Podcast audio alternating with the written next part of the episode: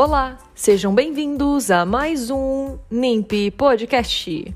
O NIMP é o Núcleo Integrado de Pesquisa e Inovação Científica, coordenado pela professora doutora Andréia Cândido dos Reis.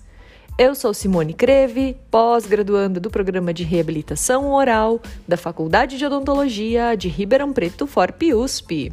No episódio de hoje, o integrante do grupo NIMP, Murilo Rodrigues de Campos, falará sobre elaboração de projeto de doutorado.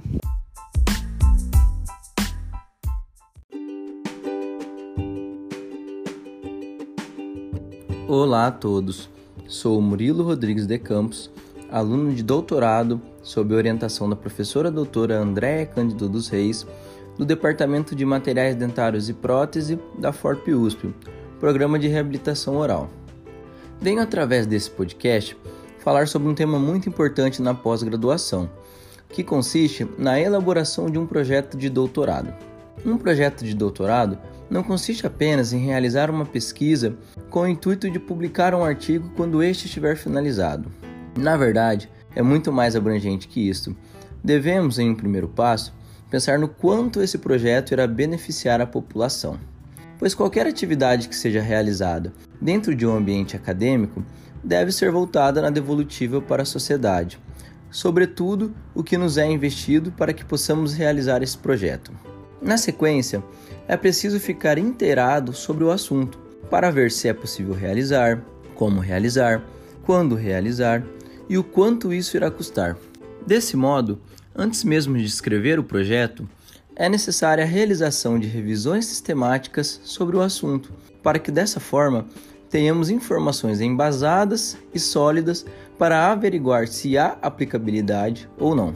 Feitas as revisões e averiguado a possibilidade e a importância sobre o tema, devemos estudar e avaliar quais as análises necessárias que devemos realizar para que consigamos atingir nosso objetivo final.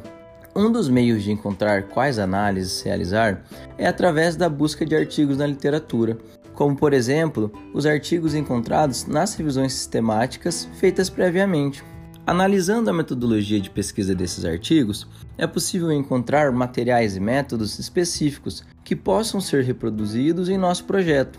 Encontrados e selecionados esses métodos, é necessário encontrar onde há os equipamentos necessários para que consigamos realizar essas análises. A partir desse momento, faça então uma seleção dos lugares onde há tais equipamentos e então se verifica se há disponibilidade para uso desses lugares.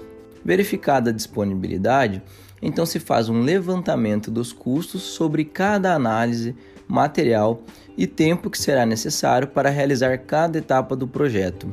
Feito esse levantamento, tem-se um valor específico que deverá ser analisado em conjunto com seu orientador para verificar se há disponibilidade financeira para realizá-lo. Caso a resposta seja positiva, então parte-se para a parte escrita do projeto e a realização do mesmo. Essa sequência é positiva, pois antes mesmo de iniciar o projeto propriamente dito, tem-se um embasamento sólido da aplicabilidade do projeto através das revisões sistemáticas e todo o planejamento de onde realizar, como realizar, quanto custará e o tempo que levará para realizar cada etapa desse projeto. Então, o projeto estará delineado antes mesmo de ser escrito. Obrigado pela oportunidade de debater sobre um assunto tão importante na vida acadêmica.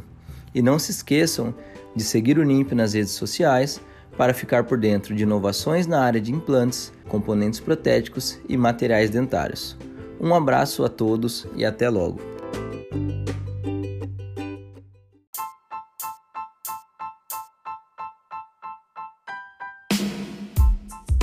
Agradecemos o integrante do grupo NIMP, Murilo Rodrigues de Campos, por explicar tudo o que envolve um projeto de pesquisa e, sobretudo, por ressaltar o principal objetivo que deve ser analisado, que é o quanto o projeto beneficiará a população.